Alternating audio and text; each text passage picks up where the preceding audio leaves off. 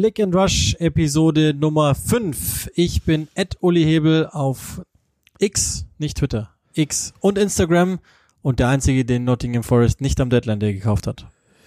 Ja, ich bin Ed Joachim Hebel auch bei X und natürlich auch bei Instagram. Äh, und mir fällt sowas jetzt nicht mehr ein um die Uhrzeit. Ja, wir nehmen noch knapp, ganz knapp, ihr werdet es nicht mehr hören, aber ganz knapp äh, am Mittwoch auf, de facto in der Nacht terminliche Gründe, da waren ein paar Geburtstagsfeiern links und rechts, haben das leider nicht möglich gemacht. Ähm, wir waren am Wochenende auch komplett im Einsatz, sodass das nicht möglich war, direkt einen Deadline Day, Sonderpodcast etc. etc. aufzunehmen. Macht aber nichts. Jetzt sind wir alle wieder ein bisschen beruhigter und können dann das Transferfenster als solches direkt einordnen, ohne aber natürlich die Deals zu vergessen, die komplett da sind und die natürlich auch besprochen werden sollen. Vielleicht kriegen wir es auch sogar eleganterweise im Gesamtabklatsch hin und dann blicken wir natürlich auch noch ein bisschen zurück auf den Spieltag und auf zwei, drei andere Themchen, die logischerweise auch noch angefallen sind. Aber und dann können wir die Sache auch endlich abschließen. Wir müssen aufs Transferfenster logischerweise blicken. 2,36 Milliarden Pfund Pfund, noch nicht mal Euro, haben die Premier Leagueisten ausgegeben. Das heißt insgesamt nochmal 440 Millionen mehr als im vergangenen Sommer. Wenn man das jetzt noch zusammenrechnen würde mit den anderen europäischen Ausgaben und dann noch Saudi-Arabien obendrein, dann wissen wir, der Fußball boomt oder sie sind einfach alle ein bisschen wahnsinniger geworden. Vielleicht mal oben drüber gestülpt, das Transferfenster als solches. Wenn du das jetzt bewerten müsst, wir bleiben natürlich nur bei England. Was ist die, was ist die Gesamtaussage darüber? Gibt es überhaupt eine? Das war jetzt nur Chelsea, oder? Das war jetzt nur Chelsea, genau. äh, ja, also ich muss sagen, dass äh, natürlich viel passiert ist, sehr aufgeregt, ähm, viele heftige Deals, von denen man sagen muss, ähm, dass sie, dass sie nicht hätte kommen sehen. Ähm, grundsätzlich finde ich natürlich ein sehr ähm, aufregendes Transferfenster, muss ich schon sagen. Und trotzdem, und auch das haben wir ja, ähm, wenn ihr das gesehen habt, mit Flo Blüchel besprochen in Box to Box, dem Sky Premier League Magazin, das ich das erste Mal moderieren durfte, da haben wir es auch gesprochen, dass also zumindest, wir haben es nicht wortwörtlich so formuliert, aber die Mannschaften haben trotzdem noch Lücken. Also es ist natürlich, es ist viel passiert und trotzdem ist, äh, sind immer irgendwo Lücken geblieben. Ähm, und das ist natürlich dann schon irgendwo schade, dass, dass, dass die Vereine dann viel machen, ohne dann trotzdem manchmal alles zu tun, was sie eigentlich vorgehabt hätten ähm, und trotzdem viel Geld ausgegeben haben. Aber das ist momentan eben so, wahrscheinlich hat auch oder oftmals auch, weil natürlich Saudi-Arabien mit reingepfuscht hat und den einen oder anderen Spieler weggelotst äh, hat, aber ähm, sehr aufregend, irgendwie sehr wuselig, aber jetzt so diese ganz, ganz großen Big Deals sind ja eher nach Saudi-Arabien abgewandelt als in die Premier League. Also ich meine, ja, war schon okay. Ja, wobei man auch nie vergessen darf, da ist natürlich auch ganz schön Geld und ist ja noch immer nicht ganz vorbei gibt es ja durchaus Streits drüber, ob äh, Saudi-Arabien und wie lange die noch transferieren, aber kann ja sein, dass Mohamed Salah vielleicht sogar noch geht. Als Beispiel nur, ähm, und das ist natürlich auch Geld, das wieder in den Markt zurückkommt. Ich glaube, das muss man auch immer mit einberechnen bei diesen neuerlich vielen Ausgaben, die es da gibt, dass natürlich Clubs auch zum Teil wenigstens, nicht alle, aber zum Teil wenigstens reinvestiert haben und nicht nur rein investiert haben. Ähm, Lass uns vielleicht, vielleicht schaffen wir es tatsächlich eleganterweise dann, wenn wir einen einzelnen nennen, ob wir die bei Sieger, wir machen wir, kennt ihr jetzt aus all den Jahren Sieger, Verlierer des Gesamttransferfensters, ich glaube, das ist durchaus sinnvoll, das zu machen, vielleicht dann mit einem Satz zum Deadline der als solches und dann noch so ist gleichs oder möglicherweise ähm, Jury noch nicht aus. Ähm, am Deadline Day hat Manchester City nochmal was getan und ich nehme da jetzt einen Abgang auch nochmal schnell mit rein den haben wir ja auch noch nicht diskutiert, werden wir dann bei Chelsea. Chelsea kriegt ein Sondersegment, ist ja klar, weil eine Milliarde in den letzten drei Transferfenster, die kriegen ein Sondersegment. Bin auch gespannt, ob du die dann hast, ob es Gewinner, Verlierer oder die Jury noch ausstehend. Ähm, aber City hat äh, Cole Palmer verkauft. Das ist ja schon an einem Tag vorm Deadline Day klar geworden, hat ja auch schon ähm, gespielt. Und äh, Matthäus Nunes aber geholt von den Wolves für nochmal 53 Millionen. Da haben wir jetzt einige gefragt, hätte das noch sein müssen? Hätten die vielleicht nicht noch anderswo was gebraucht? Nichtsdestotrotz ist der da jetzt hin und ähm, das kann ich ja schon mal verraten. Wir beide haben privat schon gesprochen und gesagt, oh ja, warum eigentlich nicht? Ja, also wir haben äh, das, das, das genauso, äh, also mit, mit, mit Flo, der ja äh, Premier League Scout ist, der natürlich logischerweise dann auch nochmal einen anderen Blick drauf hat als wir. Also die, äh, wir haben auch gesagt, dass, also zumindest wir, wir haben so, mein, mein Take war, die Defensive ist die beste Defensive der Welt. Ähm, wahrscheinlich sogar die beste Defensive ever. Du kannst mit vier Innenverteidigern gleichzeitig auf dem Feld eine Viererkette bilden und hast trotzdem taktisch 0,0 Flexibilität verloren. Deswegen überragend. Das Mittelfeld ist, war ein wenig dünn besetzt, muss man auch sagen, ähm, weil Calvin Phillips sich nicht so entwickelt hat, wie man das wollte, muss man auch ganz klar sagen. Ähm, und dementsprechend musstest du dann noch was tun. Gündogan ist weg. Das ist Kovacic 1 zu 1 der Tausch.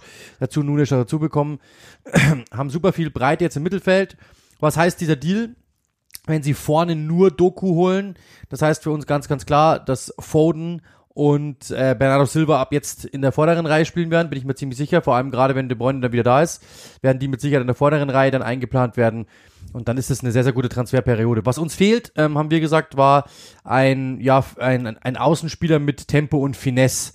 Also Doku ist jemand, der die Linie hält, okay, aber jemand, der vielleicht auch mal reingeht, ähm, der vielleicht auch mal wirklich eins, eins gegen eins auflöst und, und einen Abschluss sucht. Grealish ist ja momentan auch eher jemand, der dann ablegt. Den hätten, den hätten sie noch gebraucht. Wir haben uns auf äh, Rodrigo von Real Madrid festgelegt. Vinicius Junior kann man auch nehmen. Beide sind unbezahlbar, brauchen wir nicht reden. Aber so einen Typen hätten sie eher brauchen können, äh, oder hätten sie noch dazu brauchen können. Dann wäre es wirklich eins mit 70 Sternchen gewesen. Das ist insgesamt eins mit Sternen, muss man sagen. Die haben äh, auch 260 Millionen Euro wieder ausgegeben, muss man auch sagen. Sehr, sehr viel Geld.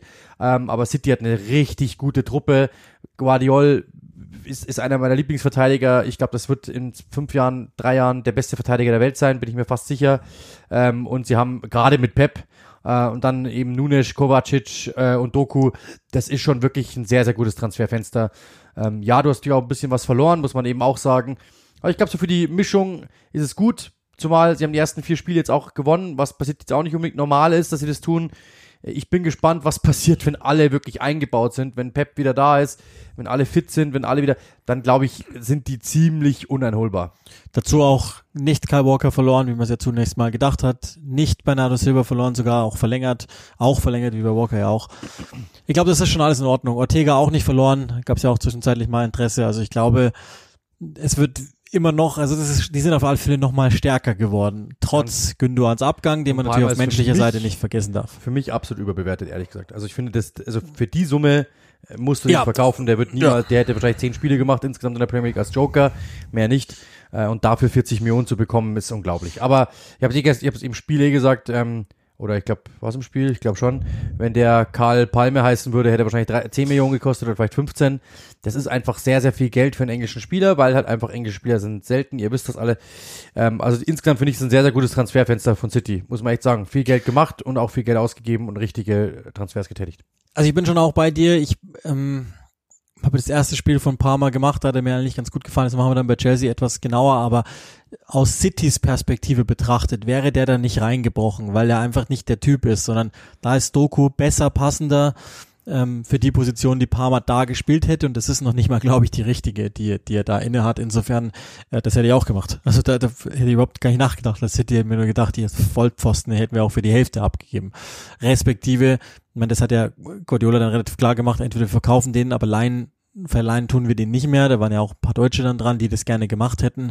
Ähm, für ihn, glaube ich, ist es auch Zeit, der ist 21, ist jetzt auch Zeit, dass, dass er mal was macht. Insofern ähm, kann ich das auch verstehen und ich habe City auch als als totale Gewinner der Transferperiode. Ich glaube, da gibt's trotz Gündogan Abgang und das hätte ich jetzt erstmal so gar nicht gedacht und so langsam, wie es auch losging, da gibt's nicht so viel zu diskutieren an ähm, ist der deutlichste aller Sieger wahrscheinlich, wenn man das so sieht, abgangs- wie, wie zugangsseitig dann letztlich auch. Dann fällt es mir ehrlich gesagt schon schwer, ähm, einen kompletten äh, Sieger nochmal mit rauszuholen. Wir haben uns natürlich, da ist jetzt nicht mehr so viel passiert oder gar nichts mehr, glaube ich, aber wir haben uns West Ham schon rausgepickt als ein Team, die ihr Mittelfeld restrukturiert haben aus den Einnahmen von Declan Rice. Insofern kein Doppel-Doppel-Doppel-Plus sozusagen. Aber klar, das ist irgendwie auch, glaube ich, war uns allen klar, dass der irgendwann da rauswachsen würde. Das ist jetzt einfach passiert. Aus diesen Millionen das Beste gemacht. Da gibt's ja andere Clubs wie in, in Deutschland zum Beispiel Eintracht Frankfurt, die aus dem Geld, das, also mit dem man ja rechnen konnte, weil der Transfer irgendwann passiert wird, den zu spät gemacht und dann nichts mehr holen können. West Ham hat früh genug gehandelt und hat ganz schön was geholt, Mittelfeld strukturiert, endlich mal einen Innenverteidiger zugeholt wir werden nicht müde runterzubeten, dass sie auch einen Stürmer gebraucht hätten, bla bla bla. Aber Start war okay und ähm, gerade glaube ich ist auch besser geworden, auf alle Fälle. Absolut. Ward Prowse, ähm, der beste Standardschütze der Welt. Dazu hinten drin kopfballstarke Spieler wie Mavropanos, wie Zuma, bla bla bla, die werden, Su, äh, Suchek, die werden mit Sicherheit zehn Standardtore diese Saison mehr schießen. Alvarez haben wir schon gesagt. Ähm, Kudus kann ich mir gut vorstellen, hat Stürmer gespielt, kann ich mir gut vorstellen, dass, äh, dass ähm, David Moyes den als Stürmer vielleicht sogar einsetzt, kann ich mir sehr gut vorstellen und Mavropanos, das ist ein sehr, sehr guter, sehr, sehr gutes Transferfenster. Dazu Plus gemacht am Ende des Tages, weil Samaka, äh, Skamaka verkauft, Vlacic verkauft, ähm, Masuaku verkauft, gut, kleiner Deal, Rice ja sowieso. Dementsprechend, das ist, der Kader ist viel breiter als letzte Saison ist viel flexibler als letzte Saison. Ich habe es eh schon mal gesagt, da gab es auch dann Kritik, aber wer mich versteht, der versteht mich. Was? Ähm, wenn wenn äh, Declan Rice ist weg, aber du hast Declan Rice noch im Kader durch Suchek, der natürlich nicht so nicht so spielerisch begabt ist wie Rice, alles klar, aber das macht dann Alvarez oder das macht dann James Ward-Prowse. Das heißt, du hast diese, du hast diese Physis im Mittelfeld noch. Deswegen glaube ich, würde West Ham das gar nicht so wehtun, dass Rice weg ist, weil die einfach jetzt ganz andere Komponenten haben. Deswegen super Transferfenster. Kudos liebe ich, Alvarez liebe ich, Ward-Prowse liebe ich, Mavropanos finde ich sehr gut. Ähm, Maguire, finde ich, hätte zu denen noch besser gepasst, aber ist insgesamt, hat mir schon sehr, sehr gutes Transferfenster. Gibt es noch ein Team, das genannt werden muss? Also ich glaube, Brighton ist wie immer Jahr für Jahr dabei aus ähm, einer schwierigen Situation, weil Casero verloren, wieder ganz schön was gemacht. Ähm, Ansu Fati noch am letzten Tag geholt, für viele überraschend, wahrscheinlich zumindest für viele überraschend. Das sieht man mal, wie weit der Club gekommen ist, dass eines der größten Talente Europas da jetzt äh, problemlos hingeht. Das ist nach wie vor und ist immer wieder auch gut dafür ja auch schon frühe Deals gemacht, wie Milner zum Beispiel, wie Dahut ablösefrei als Beispiel. Ich glaube, ähm, die kann man immer mal ehrenhalber eh schon nennen und ich bin auch in, in der Saison, habe ich nicht das Gefühl, dass die sich groß verschlechtert haben. Ich mag, dass die Robert Sanchez abgegeben haben, weil ich von dem jetzt nicht so ganz so viel halte. Sie haben wie immer auch äh, schon zwei Transferperioden vorm eigentlichen Evaluieren transferiert, also ähm, Spieler, die sozusagen schon für teurer gekommen sind, als man äh, die jetzt wahrscheinlich für den Moment bezahlen müsste, Potenzial quasi bezahlt. Das ist grundsätzlich, glaube ich, auch wie immer eigentlich zu loben. Das war jetzt auch nicht anders zu erwarten, wahrscheinlich. Ja, ich mag, was Bombers gemacht hat, da haben wir schon mal drüber gesprochen, hast du ja auch gesagt, Tyler Adams, ähm, Alex Scott, das sind zwei Spieler, die ich sehr, sehr gerne mag, auch Max Aarons mag ich sehr, sehr gerne. Ähm, ich finde, dass äh, da haben wir auch schon mal drüber gesprochen. Ähm, ich habe ja auch schon mal Aston Villa als, als, als für mich Gewinner gewählt, weil ähm, gute Deals mit Diaby, mit Torres, mit Saniolo, mit äh, Thielemanns, jetzt auch noch Longley, den sie geliehen haben. Die haben jetzt fünf Spieler, die wirklich Stamm spielen könnten. Ja, verletzt natürlich auch hinten drin, aber finde ich sehr, sehr gut. Wir haben Arsenal ja auch schon mal genannt. Ähm, für mich ist das eine herausragende Transferperiode, auch wenn äh, jetzt äh, für, können sie bei ein paar Dingen nicht so viel dafür. Sie haben mit drei Jahren einen Torhüter verpflichtet, der jetzt auf der Bank sitzt erstmal. Das wird sich aber schneller ändern, als wir alle glauben. Äh, Julian Timber ist äh, verletzt. Okay, könnte nichts dafür. Das sah aber 10 von 10 aus. Äh, Declan Rice sieht ja 7 von 10 aus. Hat jetzt das entscheidende Tor gemacht, was sehr, sehr wichtig war. Und Kai Havertz, über den haben wir ja letzte Woche gestritten, beziehungsweise haben erklärt, warum das einfach so ist, wie es ist. Äh, dementsprechend, das ist eigentlich, ich glaube, wenn, wenn jetzt momentan muss man sagen, ist es vielleicht die Transferperiode 6 von 10, 7 von 10. Ähm, aber ich kann mir gut vorstellen, dass das in den nächsten Jahren nochmal nach oben gehen wird, diese Evaluierung. Ja, das glaube ich auch. Also Arsenal muss man, da bleibe ich auch dabei. Trotz, also selbst auch wenn jetzt Harvards kein äh, 5 plus Treffer wird, dann ist es trotzdem immer noch ein gutes Fenster. Timber leider verletzt, aber ja. Declan Rice bekommen. Newcastle würde ich jetzt wunderbar. noch nennen, weil ähm, ich glaube, dass die ziemlich alles bekommen haben, was sie wollten. Äh, mit Livramento, mit äh, Barnes, mit Tonali und natürlich auch mit Louis Hall glaube ich, eine Menge gemacht, was sie, was sie wollten. Es ist immer noch so ein bisschen Englisch angehaucht. Äh, Tonali, glaube ich, ist, ist, wird ein absoluter Jackpot sein in dieser Liga. Und ähm, Harvey Barnes mag ich auch sehr, sehr gerne, passt auch viel, viel besser rein als, als Saint Maximin. Also ähm, auch die, finde ich, finde ich, haben sich gut verstärkt ähm, für das, was sie dann abgegeben haben, was eigentlich nix ist.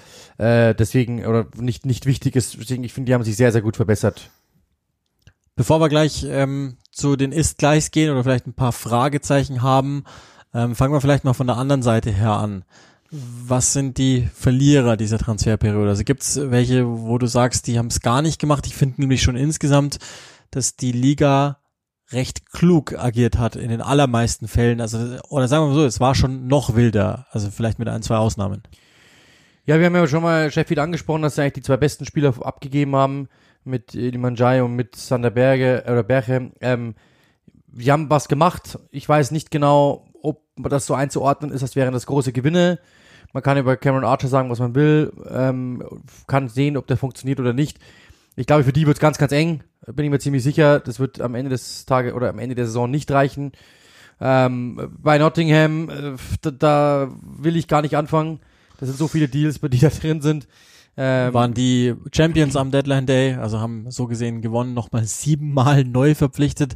Wobei da schon auch, also zum Schluss haben sie ja doch noch ein bisschen die, die ähm, Nerven verloren, haben ja dann auch Brandon Johnson verkauft, da haben jetzt so viele nicht damit gerechnet, dass das vielleicht dann doch noch passieren würde, haben sie aber gemacht, haben sich dann doch noch einen Torhüter geholt, haben sich auch noch zwei, drei äh, Projekte in den Kader geholt, um aber Medele zum Beispiel ähm, von Norwich, der jetzt endlich mal in die erste Liga gegangen ist, als Beispiel.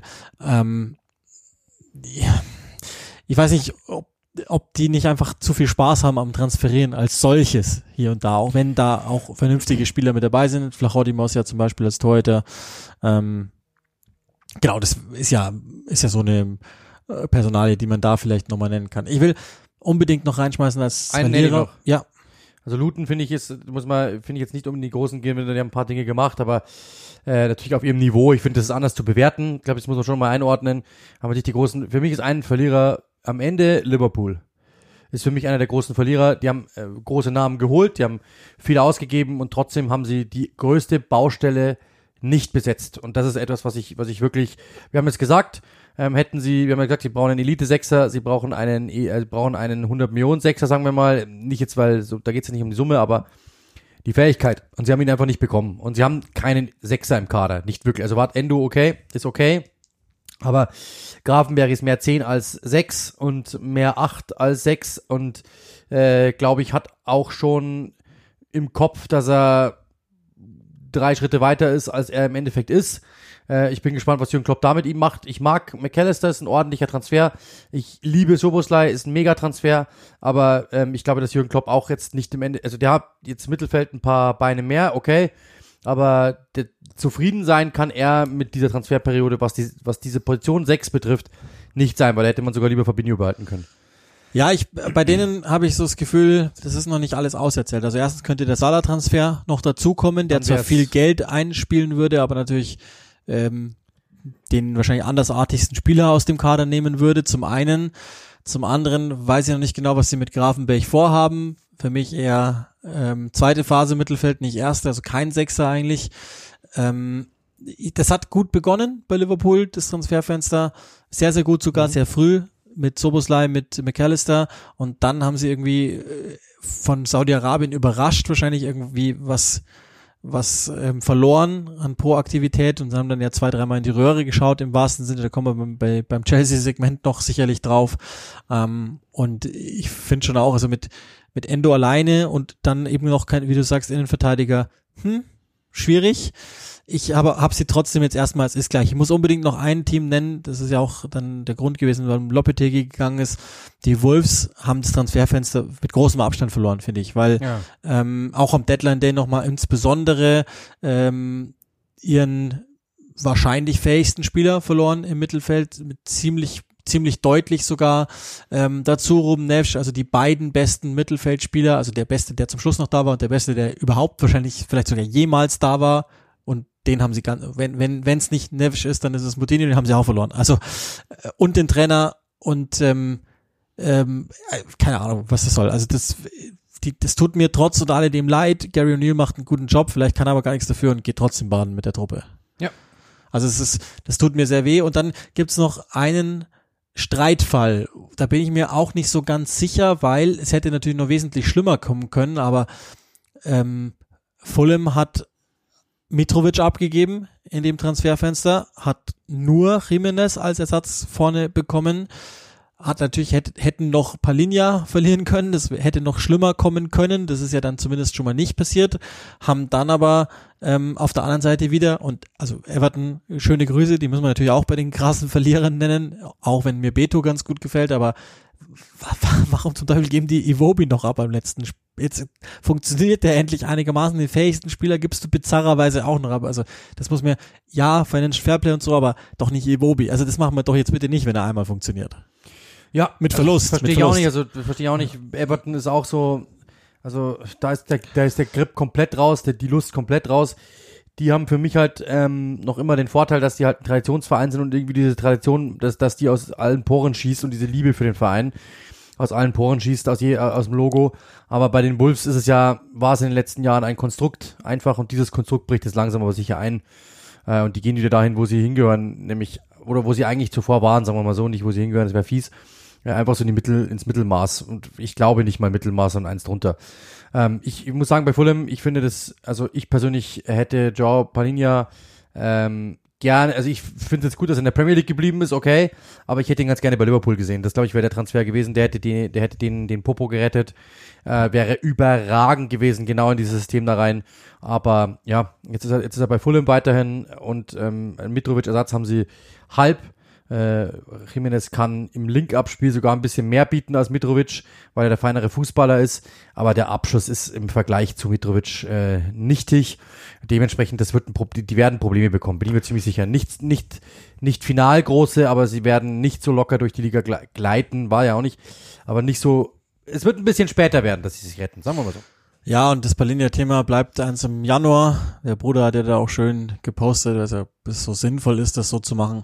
Und wäre ich Markus Silber, würde ich mir das nächste Angebot etwas genauer angucken, das irgendwo herkommt, weil ähm, nach so einer Saison überhaupt nicht unterstützt zu werden vom Verein, und das mache ich jetzt da einfach mal draus, das finde ich schon hart, ja, wenn aber, ich ganz ehrlich bin. Vielleicht mal eine Frage, was soll man machen, wenn der Bruder plötzlich abhebt? Ja. Das kann mir ja auch passieren.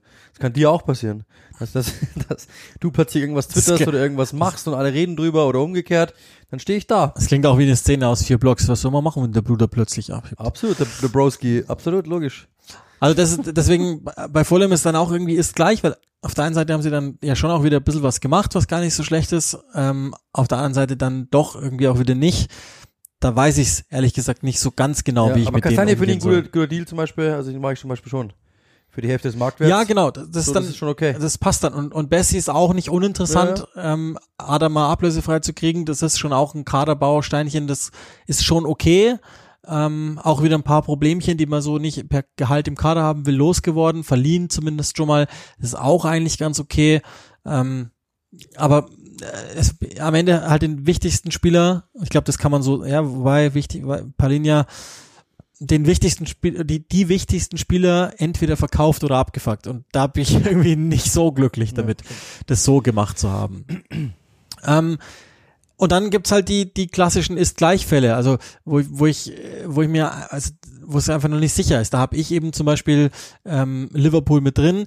Ich bei Manchester United ist eigentlich auch irgendwie so ähnlich. Dass auf der einen Seite haben sie es am Ende dann doch noch hingebracht mit Amrabat, haben dann ja auch noch äh, Regilon verpflichtet, damit sie halt diese kurzfristige Vakanz auf der Linksverteidigerposition gekittet haben, haben aber eben nicht nochmal einen neuen verpflichtet, haben auch noch einen Tor, nochmal einen Ersatz verpflichtet, aber nicht, eben nicht noch einen neuen, weil das einfach nicht mehr da war, sozusagen das Geld und ähm, haben dann Henderson nochmal verkauft. Das ist ja dann eigentlich irgendwie auch eine logische Konsequenz gewesen dessen, was wir ja ohnehin schon wussten.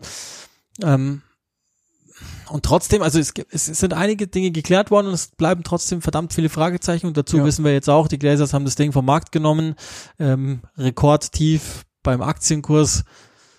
Ich weiß nicht, ob die, und dann das, das Spiel gegen Arsenal verloren, da werden wir auch noch später drauf blicken. Ähm, trotzdem ist, also ich weiß nicht, ob Amrabat ist ein guter Spieler.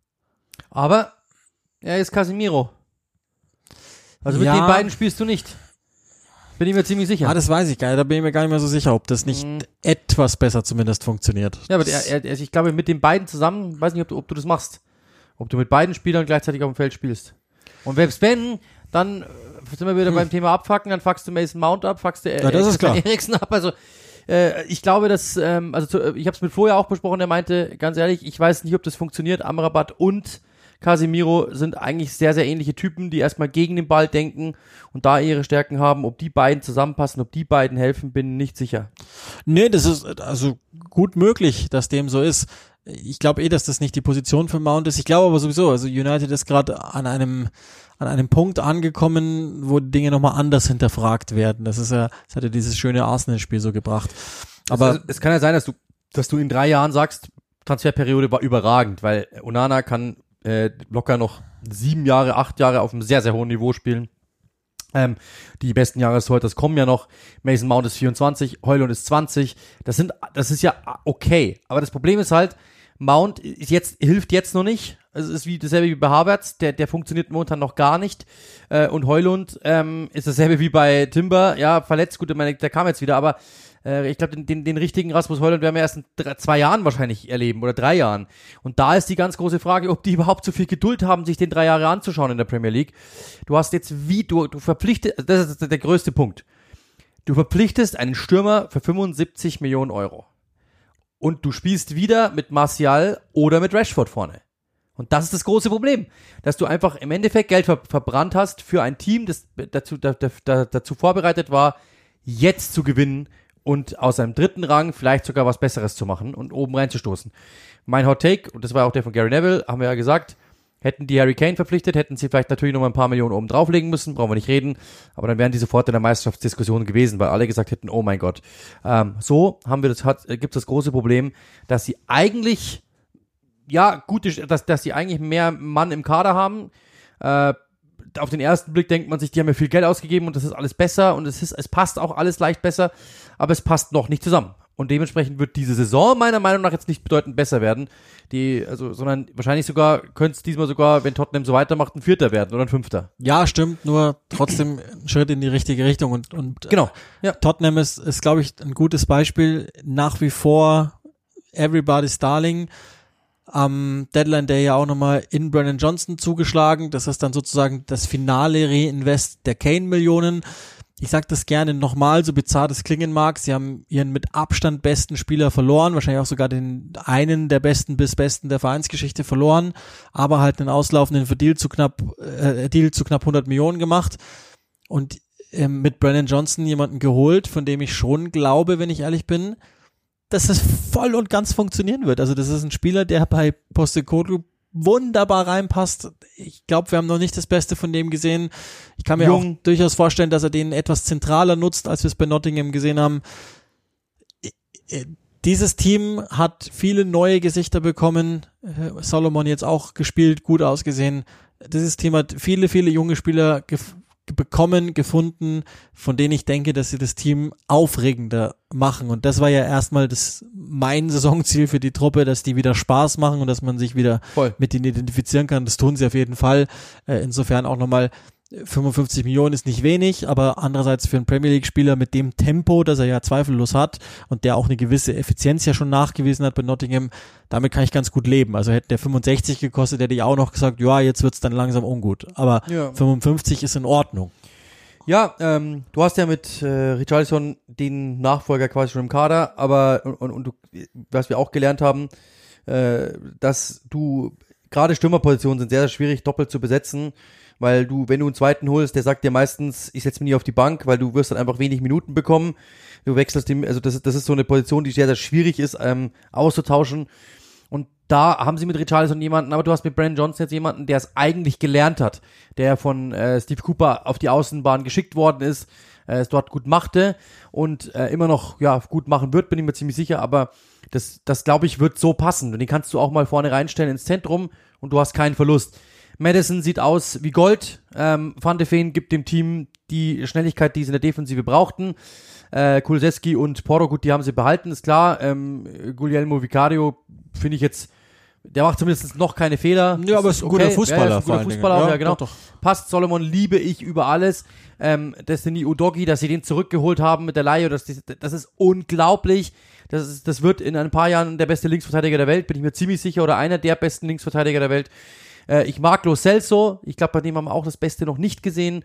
Der, der Postecoglou gleich gesagt, der muss bleiben. Der wird mit Sicherheit auch noch ein paar Minuten bekommen und kann dann in diesem ja, Mittelfeld mit diesen Box-to-Box-Fähigkeiten, die er ja fordert, richtig gut funktionieren. Also ich persönlich hätte Tottenham sogar eher als Gewinner, ehrlich gesagt. Und das, obwohl ja. Harry Kane weg ist. Und das macht's sogar noch ja, irgendwie pervers. weil ähm, vielleicht noch die, die fehlenden Argumente dazu, auch ein paar Großverdiener losgeworden. Ja. Auch, auch dann sogar noch nach Deadline Day in die Türkei, Sanchez weg, ähm, Dombele, weg, mhm. mit der eh schon jetzt die ganze Zeit weg war, aber halt auch wieder weg ist, dann ähm, Tanganga zu, zu Augsburg, Regilon weg, der glaube ich einfach auch, also wobei eigentlich irgendwie könnte der sogar passen, so, weil, weil er eigentlich ein ganz geschickter Halbraumspieler ist, wäre wär schon auch nicht uninteressant gewesen, den da zu sehen, aber kann ja auch mit leben, dass der weg ist. Ähm, und vor allem Hugo Loris ja auch vor der Saison ja. schon weg, also nicht, nicht weiter verpflichtet worden, ähm, auf den man halt nicht mehr setzt. Der hat immer noch keinen Deal übrigens, wie auch David De.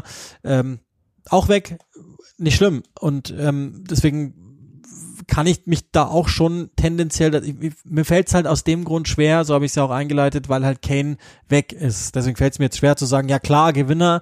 Ähm, aber Tottenham ist wieder Tottenham. Sie haben junge Spieler, können die entwickeln und können jetzt rollen und man merkt ihnen an, dass dieser Druck, etwas gewinnen zu müssen, ist weg und schon gewinnen sie. Das ist das Witzige bei Tottenham. Und äh, das, glaube ich, ist das Allerwichtigste, dass die fühlen sich viel, viel wohler, wenn sie einfach von hinten aufräumen können. Und das ist, glaube ich, jetzt wieder gegeben. Junge Spieler, äh, ein Trainer, der genau das eben äh, forcieren wird.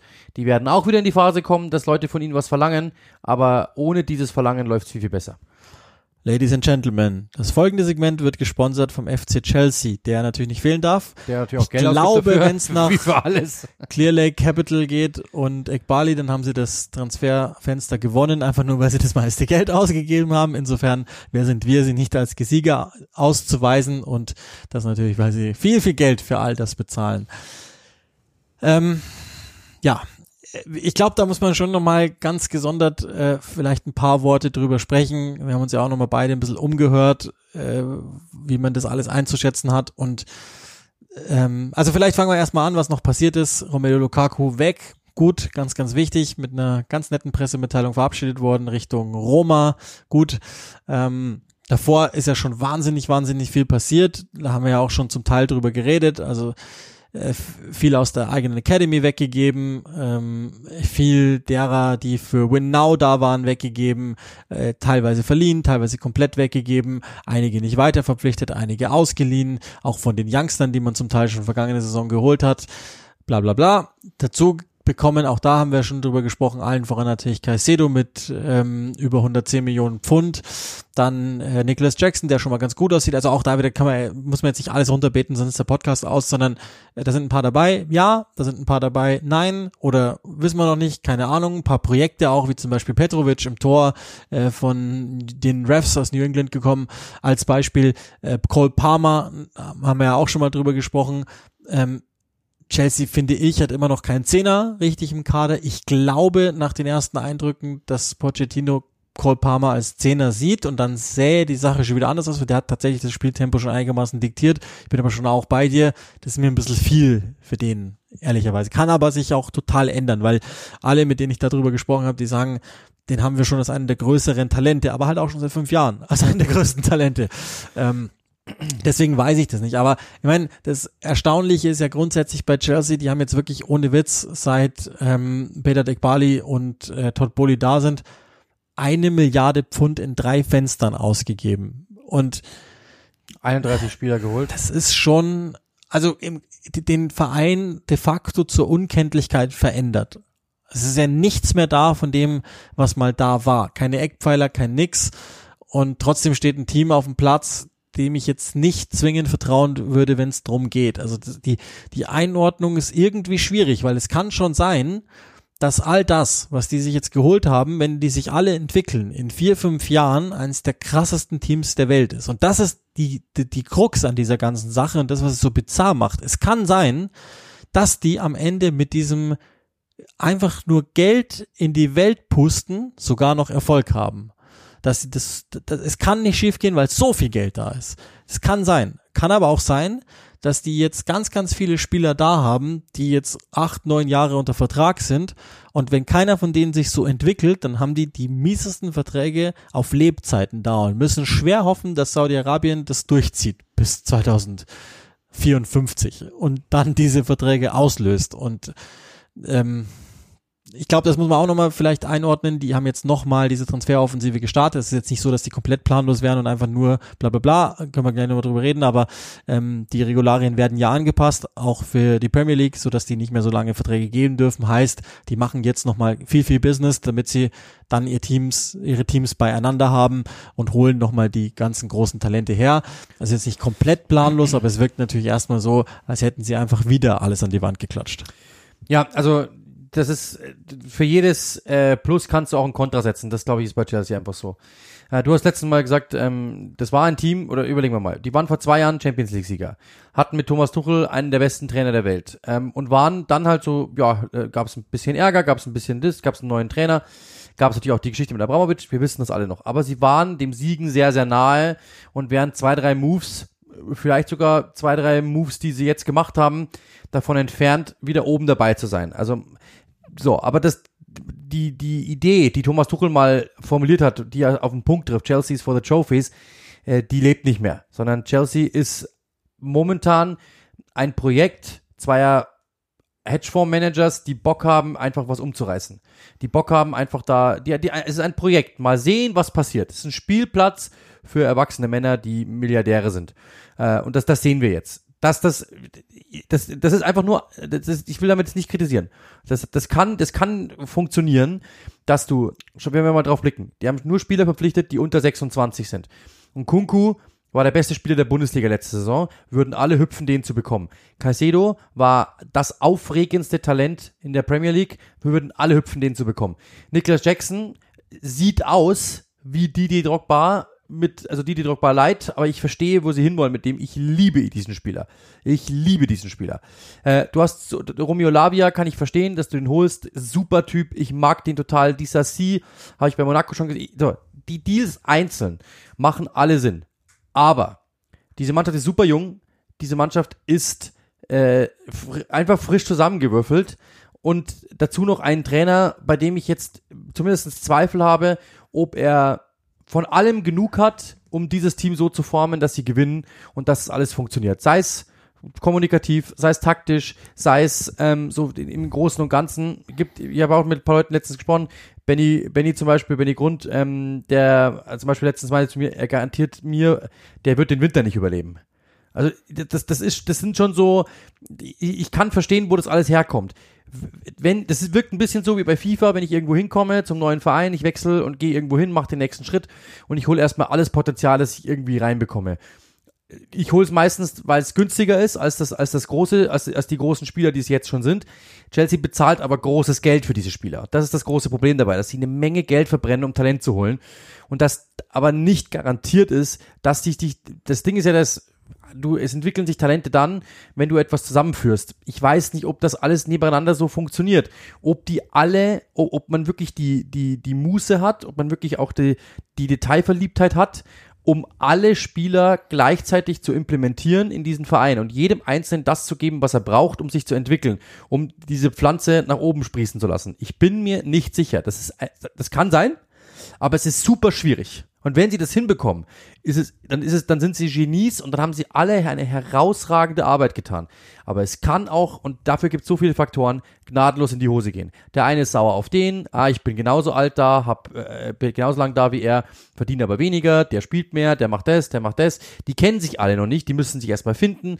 Die großen Teams unserer Zeit hatten alle Phasen, in denen sie zusammen gewonnen haben, zusammen verloren haben, zusammen gewachsen sind mit den ein oder anderen Verbesserungen und dann irgendwann gab es den Plop und sie sind Meister geworden. Liverpool ist ein Beispiel dafür, äh, aber auch die Bayern München Mannschaften, die Champions League Sieger geworden sind. Das sind so und diese Mannschaft ist ja die, die ist ja bei absolut Tag null.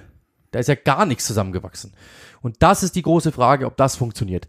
Ich sage nicht, dass es nicht funktionieren kann, es kann funktionieren, weil die Talente sind da, aber man muss jetzt an jeden einzelnen Spieler hingehen, ihm genau erklären, was er zu tun hat, ihm genau erklären, was man vorhat mit ihm und ihn, das ist ja das, was wir bei Union Berlin mal gesagt haben, dieser perfekte Onboarding-Prozess, den muss Chelsea jetzt einfach haben. Das jetzt einfach sprießen zu lassen und zu glauben, die haben Talent, die sollen die Klappe halten und Fußball spielen, das geht gnadenlos in die Hose. Ja, und das Ding ist natürlich, also ich meine, das, das kann man ja, glaube ich, so sagen. Wir erzählen das ja immer wieder. Todd Bowley ist nicht, also wenn ihr das irgendwo hört, dann könnt ihr das berichtigen. Todd Bowley ist nicht der starke Mann, sondern das ist Ekbali und der ist offensichtlich einfach nur daran interessiert, Deals durchzuziehen der kommt halt vom Trading, der hat Bock drauf, dass sich was bewegt und der gewinnt einfach auch gerne. Und deswegen glaube ich, wäre er nicht beleidigt, wenn man sagt, ihr habt das Transferfenster wenigstens monetär gewonnen, weil dann sagt er, cool, immerhin.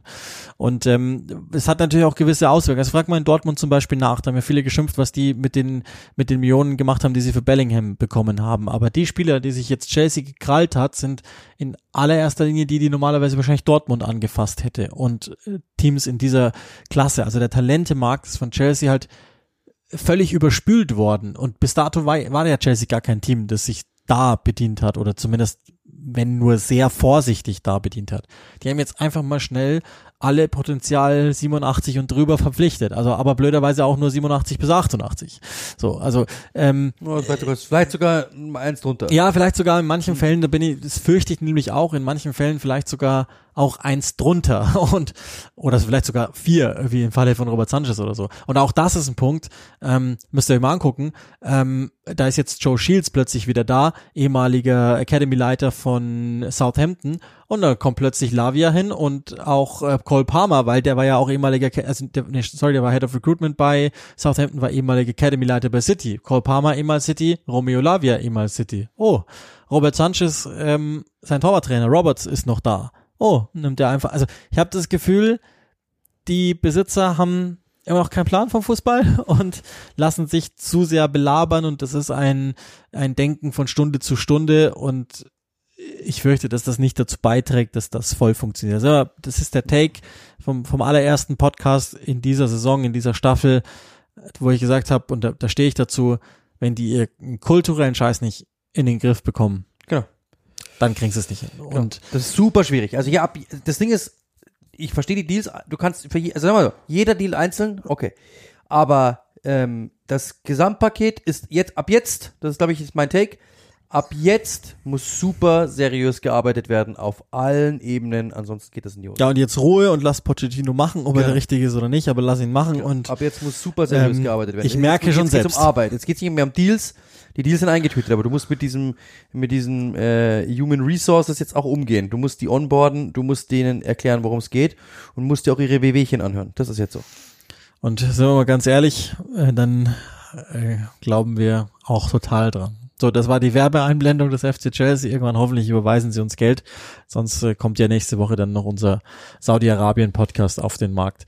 Ähm, lass uns vielleicht noch einmal schnell switchen, ob wir einen Deadline-Day-Deal vergessen haben. Ich habe schon mal ganz kurz gesagt, Beto bei Everton, den habe ich zum ersten Mal spielen sehen. Ich war jetzt nicht so mit seinem Schaffen vertraut. Der ist geil. Geiler Typ am Ball. Faule Sau gegen den Ball, aber das ist ein cooler Typ. Der hat so leichte Darwin-Vibes, finde ich. Ein bisschen wie ich. Also es ist echt ein ganz cooler Typ. Ähm, Sangaré ist, glaube ich, noch ganz interessant zu Nottingham Forest. Das war ja der, den äh, Fulham ganz gerne gehabt hätte. Dann hätten sie wahrscheinlich Palinja abgegeben. Warum der zu Nottingham geht, weiß ich nicht so genau. Geld. Ähm, ja gut, das hätte er wahrscheinlich andersweitig auch verdient. Du hast vorhin Luton mal genannt, aber Sambilo Konga ist schon ein geiler Deal für die. Ja, okay. Äh, ich halte, ich glaube nach Auf wie vor. Niveau, aber also kein, also alle, die sie sich geholt hätten, hätte wahrscheinlich kein anderer nee, Ligist angefasst. Kein, das meine ich halt kein, nicht. also nicht für Luton Game Changer. Ich glaube aber auch, dass der ein Regal hätte höher spielen können. Ich, glaub, ja. ich glaube noch an den. Ich glaube, der kommt noch. Ähm, und ansonsten, ja gut, Nicolas Dominguez äh, auch noch zu Nottingham. Also Nottingham hat halt eh alles gemacht, aber Neil Morpay ist auch ganz interessant. Also Everton, das muss mir eines Tages mal jemand erklären. So blöd dieser Deal dahin war, so blöd ist er jetzt auch wieder weg, weil sie einfach keine, keine Stärke haben, es sei denn, Calvert Lewin wird eines Tages gesund, aber da, glaube ich, darf man auch nicht mehr drauf warten. Und dann wird er gleich wieder verletzt sein, deswegen.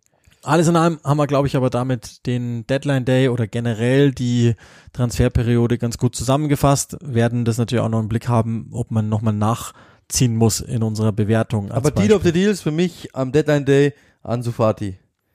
Das ist für mich unglaublich, dass so ein Spieler in die Premier League geht und dass er nicht zu Tottenham geht. War es doch Tottenham, glaube ich, im Gespräch, glaube ich, oder? Ja, ich glaube, der wurde mehrfach angeboten. Sondern, dass er, dass er zu äh, Brighton geht.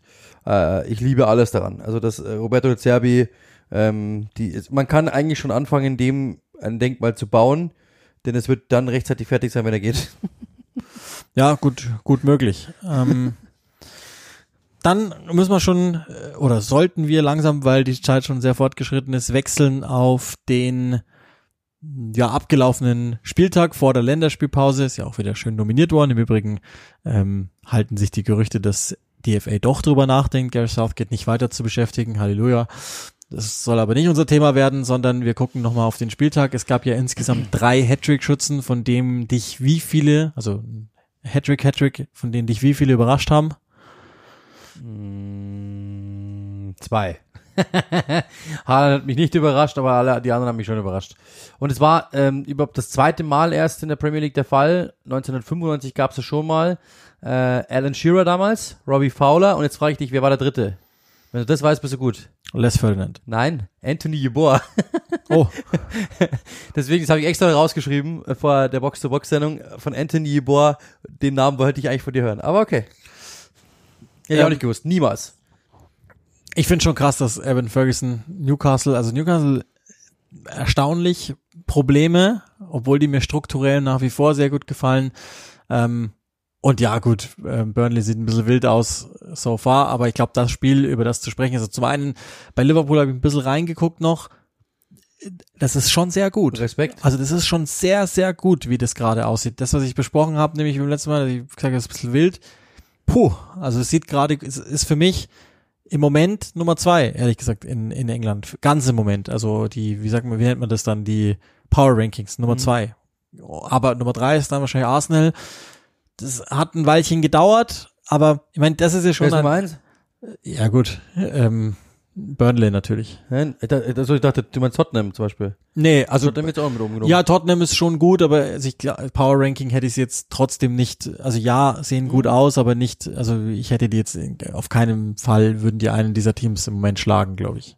Der City hat Power im Sinne von, äh, ich hatte der City am Wochenende, hat Power im Sinne von Ergebnisse und 5-1 sah ordentlich aus. Ja. Die hätten das Spiel aber auch verlieren können. Also zumindestens, die hätten es auch bis, sagen wir mal so, bis 66 Minuten hätte äh, Fulham auch äh, ein Unentschieden verdient gehabt. Dann kamen sie halt und dann war es wurscht. Aber äh, die sind nicht so im Rollen, wie man glaubt. Die haben noch nicht so diese Fähigkeit, Spiele zu dominieren, wie man glaubt und gewinnen trotzdem.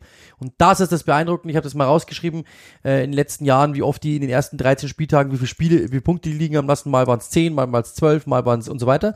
Ähm, und dieses, das gibt's, gab es unter Pep Guardiola nur einmal bis jetzt zuvor, dass sie die ersten vier Spiele am Stück gewonnen haben. Das war in seiner ersten Saison. Da sind sie nicht Meister geworden. Ähm, und das letzte Mal Meister geworden sind mit vier Spielen am Anfang äh, gewonnen war unter Mancini, glaube 11, 12. Also das ist, das muss man mal wirklich ra rausheben. City kommt normalerweise erst in den, Schlu- äh, kommt erst normalerweise September, Oktober. Und die kommen, die sind jetzt schon da. Und das ist das Beeindruckende. Und das, glaube ich, sollte allen Angst machen. Ja, das ist, ähm, ist schon, ist schon echt krass, wie, wie das da aussieht. Ähm, das erste kleine Finalchen, also das ist für mich schon, das, die Ansetzung ist schon, die war schon gut. Wenn man das so wusste vor der Länderspielpause, war klar, Arsenal gegen United, wer auch immer dieses Spiel verliert, hat ein echtes Problem. Wer auch immer das gewinnt, da zeigt der Pfeil komplett in die richtige Richtung. Jetzt haben die es bis zum Schluss komplett spannend gemacht. Dann gewinnt Arsenal in der Nachspielzeit mit 3-1 gegen Manchester United und siehe da, bei denen brennt's. Nicht nur deswegen, aber auch deswegen. Vielleicht aber noch ein, zwei Sätze zum Spiel und dann müssen wir natürlich, äh, bevor wir dann den Podcast beenden, noch über Jadon Sancho ganz kurz reden. Ja, also es war ein, ähm, finde ich, sehr interessantes Spiel. Ähm, Arsenal ja früh äh, in Rückstand geraten, Marcus Rashford mit dem Treffer. Ähm, dann gab's ja auf der, also durch einen Fehler von Kai Havertz, muss man sagen, der den Ball einfach willenlos in die Mitte spielt. Ähm, und dann rennt Eriksen durch, schickt Rashford, der macht's klasse, dann führt Arsenal äh, führt United Arsenal war aber insgesamt besser, muss man schon sagen, und haben es dann am Ende auch ge verdient gewonnen. Auch wenn es eine Nachspielzeit war, auch wenn es strittige Situationen gab mit Abseits äh, und auch mit einer Elfmetergeschichte. Kai Havertz, der zuerst einen zugesprochen bekommen hat, der dann genommen worden ist, gab ein paar Schritte gesehen. Ich fand es insgesamt aber sehr ähm, verdient, dass Arsenal gewonnen hat, das muss man schon sagen. Ähm, und dann natürlich Declan Rice, der sein erstes Tor erzielt in der, glaube 90 plus 6. Ähm, und damit natürlich das Emirates zum Beben bringt. Insgesamt war es verdient, äh, muss man schon sagen ich bin ehrlich, ich habe mit, mit, mit Benny auch drüber gesprochen, der so meiner Meinung war, was United momentan anbietet, ist mir persönlich zu wenig, finde ich. Es hat ein, ein wenig von äh, niederländischen Fußball 1996 bis 2007. Es ist für mich nicht flexibel genug, um irgendwie groß Gefahr zu generieren, gerade gegen diese großen Teams. Da wirken sie dadurch irgendwie gehemmt und irgendwie taktisch eins untersetzt, was ähm, jetzt gegen Arsenal natürlich äh, ja ganz gut kaschiert werden konnte, weil die Gunners ein paar Fehler machen, nach wie vor noch. Aber United muss echt eins draufpacken und danach ähm, das sieht, also pers- persönlich hatte letzte Saison ein paar Kniffe drin, wo ich mir wirklich dachte, der versteht es, Spiele groß zu managen. Das fehlt ihm diese Saison so ein bisschen, sondern das wirkt alles so, ich will, ich übertreibe jetzt mal bewusst, ähm, Mitte, Mitte Ole Gunnar Solskjaer Zeit, dass es sehr unflexibel wirkt. Und das ist, glaube ich, das, was, was, was sie schnell wieder in den Griff bekommen müssen. Ich kann mich nicht dazu äußern, weil ich das Spiel tatsächlich nicht gesehen habe. Deshalb äh, wäre jetzt alles, was ich sage, kompletter Quatsch. Aber dann muss ich mir das auch nochmal etwas genauer anschauen. Also ich glaube, dass, dass nichts davon bis dato total überzeugend war von United, ist klar. Also das, ich glaube, da sind wir uns einigermaßen einig, dass dem so ist. Ähm, Und ich bin auch nicht so sicher, ob, ob die Personalien das jetzt für sich so lösen, aber auch das haben wir ja schon gehabt. Und dann gibt's ja die eine Personalie, die logischerweise noch zu besprechen ist. Es geht um einen, der in Deutschland immer noch ähm, ja für das eine oder andere Aufsehen sorgt. Auch deshalb ist durchaus über ihn getitelt worden. Jaden Sancho nicht mal im Kader. Darauf angesprochen hat der Ten Hag das äh, begründet mit einer schwachen Trainingsleistung. Das wiederum hat Jaden Sancho jetzt nicht auf sich sitzen lassen per Social Media, so wie man das halt macht heutzutage, ähm, folgenden Post abgesetzt. Bitte glaubt nicht alles, was ihr lest. Ihr, ich werde nicht erlauben, dass Leute komplett unwahre Dinge sagen. Ich habe mich sehr gut verhalten im Training diese Woche. Äh, gut, dann ähm, diese Woche, aber davor nicht. Wird das wohl so sein. Also im Übrigen nicht das erste Mal, dass Ten Hag äh, Jadon Sancho vorwirft, dass er nicht ordentlich trainiert hat. Das nur so als als ähm, kleiner Disclaimer.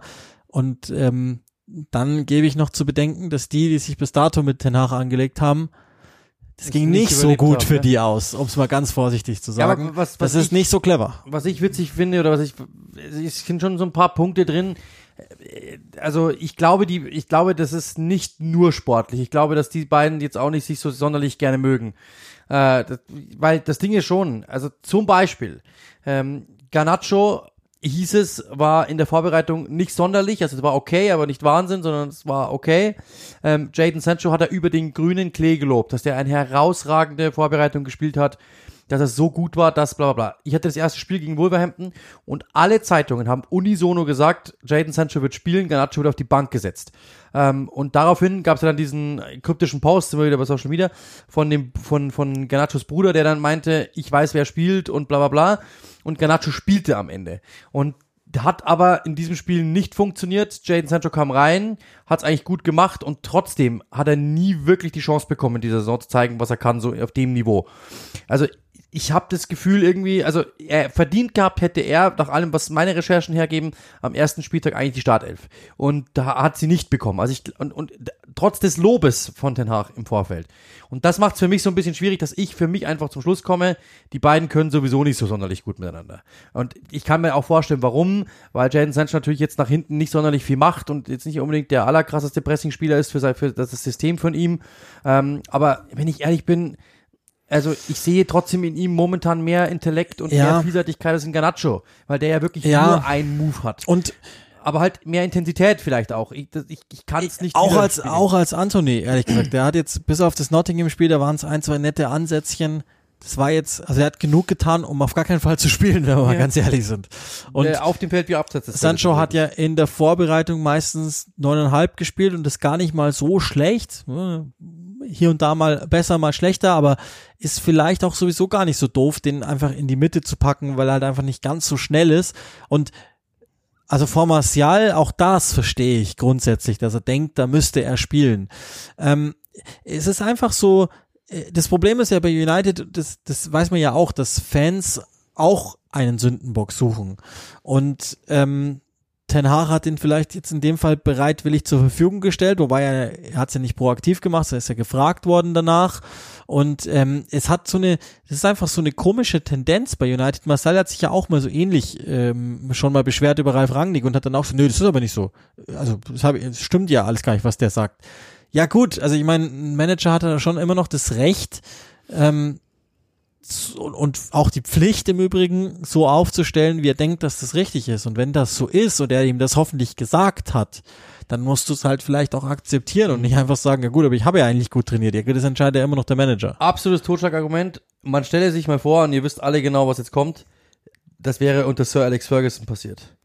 Der Spieler hätte sich danach bei Twitter Der hätte gar keinen Twitter-Account haben dürfen, ja, dann geht's schon mal los. Schon mal aber los. Oder der hätte ihm das Handy aus der Hand gezogen und hätte ihn damit verkloppt äh, bis Weihnachten. Also das ist, das, das sind einfach, du, du, du hast recht, also die Kultur in diesem Verein, das wird sich so tun, als wäre das so eine Loser-Kultur, bla bla. Aber es ist zu, zu ähm, offen, glaube ich, als dass man da jetzt wirklich so eine, so eine, so ein Gefühl hätte, okay, danach hat es oftmals bewiesen, dass es kann. Ich glaube, dass das auch der Punkt ist, warum er eben momentan so durchgreift, um das eben wieder einzuführen. Ähm, aber Tenach hat schon natürlich auch den Ruf, manchmal stur zu sein. Das muss man auch sagen. Das darf man auch nicht rausrechnen. Dass er jetzt, ich würde jetzt nicht sagen, nur weil er jetzt bei Ronaldo recht hatte und weil er bei De Gea recht hatte und bei Maguire recht zu haben scheint, ähm, dass er immer recht hat. Das glaube ich kann man jetzt auch nicht sagen. Jadon Sancho ist mit Sicherheit ein Typ, das wissen wir auch aus Dortmunder Zeiten noch, der mal ähm, ja auch mal was mitnimmt auf der linken Seite und auf der rechten Seite und nicht immer nach vorne schaut auf Fußball. Aber ich, du hast so einen tollen Fußballer in diesem Kader. Meine, mein Impuls wäre eher, auf den zuzugehen und ihn in den Arm zu nehmen, als zu sagen, so, vielleicht, war, vielleicht hat er schon getan und es hat nichts funktioniert und jetzt reicht's ihm, das kann auch sein. Äh, aber ja, ich, ich, was mich wundert, ist einfach, dass er ihn halt in der, in der, in der Vorbereitung so gelobt hat. Vielleicht kommen wir auch, wir wissen auch, wie Fußballer funktionieren manchmal oder wie Menschen funktionieren. Ähm, vielleicht hat ihn dieses Lob dann wieder gesagt, ja, dann passt's ja eh. Vielleicht gab es dann eben, als er dann doch nicht spielte, dann, dann Ärger. Das gibt alles solche Dinge, dass, denn, dass Sancho sich dann denkt, so quasi, naja, ich habe eine gute Vorbereitung gespielt, wissen wir auch, haben wir schon oft gelesen, dass Spieler das so denken natürlich. Ist auch normal, dass sie so denken, ich habe eine gute Vorbereitung gespielt, spielen tut trotzdem Garnacho, was soll das? Und dann bist du im Training so ein bisschen, ihr könnt mich alle mal, kann ich schon irgendwie, also könnte man sich auch vorstellen. Ähm, nochmal, ich persönlich bin einfach kein Freund von solchen öffentlichen Geschichten. Ihr dürft uns zum Beispiel glauben, es gibt ja auch mal bei uns intern oder sowas irgendwelche Geschichten, wo man sagt, boah, das ist so gelaufen, das ist so gelaufen oder ähm, ja, teilweise ist der Podcast mal, äh, wollten wir denn da machen, dann ging es aber nicht. Man, man, es gibt gewisse Dinge, die gehören nicht nach außen. Und das ist der große Punkt hier. Das gehören, gewisse Dinge gehören einfach in die eigenen vier Wänden. Wenn du ein Problem mit dem Trainer hast, geh zu ihm und sag, Trainer, ich habe ein Problem mit dir. Oder warum darf ich nicht spielen? Der Trainer ist dafür da, um das zu erklären. Ich darf theoretisch meinen Chef auch anrufen und fragen, warum krieg ich eigentlich nicht Bayern München gegen Dortmund jede Woche. Dann kann der sagen, naja, äh, Yogi, da gibt's ein paar andere, die haben es einfach mehr verdient als du, aber ich, der wird mit Sicherheit nicht auflegen. Das ist sein Job. Aber jetzt überlegt euch mal, ich würde jetzt zur Bildzeitung springen und würde sagen, ähm, ich kriege Bayern gegen Dortmund nicht, was soll der Mist? Dann wäre, dann wird mein Chef auch sagen, sag mal, hast du nicht alle? Also das kannst du einfach nicht machen. Es geht so einfach nicht. Und das ist genau der Punkt. Ähm, es, diese Dinge gehören intern geregelt. Du kannst der, der, der Chef ist dafür da, es dir zu erklären, warum, weshalb. Der, ja, er will ja, er will ja damit andeuten, glaube genau, ich, Sancho, da steckt was anderes genau, dahinter. Ja. Vielleicht hat er auch recht, so oder so, er hat allen Beteiligten geschadet genau, und am allermeisten sich selbst. Sich selbst genau. Weil auch andere Vereine natürlich denken werden, komm, der wird im Winter hands down leihweise zu Borussia Dortmund gehen, machen wir uns nichts vor. Und dann ist die, dann wird er irgendwann vielleicht mal drüber sprechen und dann werden sie hoffentlich aus United-Sicht noch 50, 60 Millionen dafür kriegen und dann hat sich das. Aber das ist auf jeden Fall nicht der Weg, wie man sowas zu machen hat. Genau. Und, und das ist bislang immer noch schief gegangen. Genau, vor allem, man muss auch sagen, langsam kommt irgendwann auch mal so eine Wankelmütigkeit rein, so eine Un, äh, Ungriffigkeit, weil Letztes Jahr hieß es, er hat psychische Probleme, er hat mentale Probleme, das ist alles nicht so einfach, er ist am Boden ähm, und ein halbes Jahr später äh, kommt er jetzt und, und, und, und pisst öffentlich den Trainer an. Also als Verein würde ich auch sagen, was holen wir uns da ins Boot? Das ist ja ganz normal, dass du versuchst eben ähm, potenzielle ja, so solche solche ähm, Schwankungen irgendwo auszuradieren und zu sagen, ist schwierig. Also ich persönlich würde mir momentan auch sagen, holst du dir den ins Boot? Wenn du Borussia Dortmund bist, holst du dir klar ins Boot, weil du dir denkst, ja, das Potenzial müssen wir nehmen. Wenn du Manchester City bist, holst du dir den nicht ins Boot. Auf gar keinen Fall. Warum solltest du denn? Und wenn du Real Madrid bist und wenn du Bayern München bist und wenn du so, dann machst du das nicht, außer vielleicht du hast wirklich jetzt Bedarf und sagst, wir brauchen einfach Personal und vielleicht funktioniert's ja. Aber du holst mit Sicherheit den nicht für 100 Millionen, obwohl er das Potenzial dazu hätte. Und das ist eben das große Problem, dass er momentan sich sehr, sehr selbst schadet. Alle wissen, was er kann, aber was momentan eben so äh, in seinem Kopf rumschwirrt, das weiß eben keiner. Und das ist die große Schwierigkeit nochmal, ich will trotzdem nicht sagen, dass er alles falsch gemacht hat. Es kann auch sein, dass Ten Hag den einfach wirklich nicht mag. Das ist, ist, auch schon vorgekommen. Oder dass er ihm persönlich nicht passt oder dass ihm gewisse Dinge im Spiel nicht passen. Das kann ja auch sein. Ähm, das, das kann alles sein. Wir wissen das nicht. Und Ten Hag ist momentan auf einem sehr, sehr harten Trip, der ja auch ähm, Maguire an, äh, sehr, sehr hart anzählt und das auch öffentlich tut. Nicht irgendwie mit verbalen Aus, äh, Ausrutschern oder so, aber er, er greift ihn an ich glaube, der gefällt sich momentan sehr, sehr schon ein bisschen in der Rolle des harten Hundes, weil er dafür auch gute Presse bekommt. Ja, vielleicht muss er auch jemand, einfach jemand, Budget frei machen. Das ist ja auch sein. möglich. Das ist, dass er einfach, also anyway, vielleicht werden wir es irgendwann mal erfahren oder nicht. Das ist in jedem Fall nicht der Weg und das genau. hat United mehr geschadet, als es geholfen hat und ihm am allermeisten. Und ich glaube, damit können wir es auch fürs Erste zumachen. Das ist ziemlich sicher auf Wiedervorlage, ähm, wobei es in Deutschland mehr diskutiert wird als in England selbst, ehrlich gesagt, weil sich schon auch viele vorstellen können, dass da ein bisschen was dran ist. Ja. Und ähm, also die, die, die Antwort lässt ja schon auch drauf vermuten, so der allerselbstkritischste ist er dann vielleicht auch doch nicht. Bist ah, du auch nicht. In diesem Sinne. Ja, lassen wir es gut sein für diese Woche. Habt eine schöne Länderspielpause, in die wir uns jetzt auch verabschieden. Das bedeutet, nächste Woche wird's wahrscheinlich keinen Podcast geben, es sei denn, es ist ein Fragen-Podcast. Da müssen wir mal gucken, was, was Guy dazu denkt. Jetzt sind wir froh, dass wir diesen geschafft haben. Aus terminlichen Gründen war es gar nicht so leicht. Und ähm, verabschieden uns dann in die Nacht sozusagen. Absolut. Und euch in den, wo auch immer ihr seid, Tag, Vormittag, Mittag, Nachmittag. Präabend. Wie sagt Sheldon Cooper, Präabend. In den, Ver in den verabschieden wir euch. Ähm, schöne Länderspielpause. Äh, danke auch für alle Zuschriften immer wieder, dass ihr, dass ihr wirklich auch nachfragt. Tut uns wirklich leid, dass es jetzt ein bisschen gedauert hat. Eben, wie gesagt, ähm, wir waren nicht, nicht mal in derselben Stadt, sondern wir waren in, in, in unterschiedlichen Städten. Uli hatte Spiele, ich hatte Spiele, Uli war in Berlin, äh, ich war in München, dann Boxing Day, äh, Boxing Day, Deadline Day war ich im Studio, dann Box to Box. Das waren viele Dinge, die es einfach unmöglich machten früher. Deswegen tut's uns leid. Ähm, hoffen, dass ihr trotzdem Spaß habt, hoffen, dass ihr vielleicht trotzdem äh, auch noch Freude habt mit der Deadline Day Geschichte, sehr, sehr, sehr, sehr häufig angefragt worden ist. In diesem Sinne, cheers, schöne Länderspielpause, bis bald.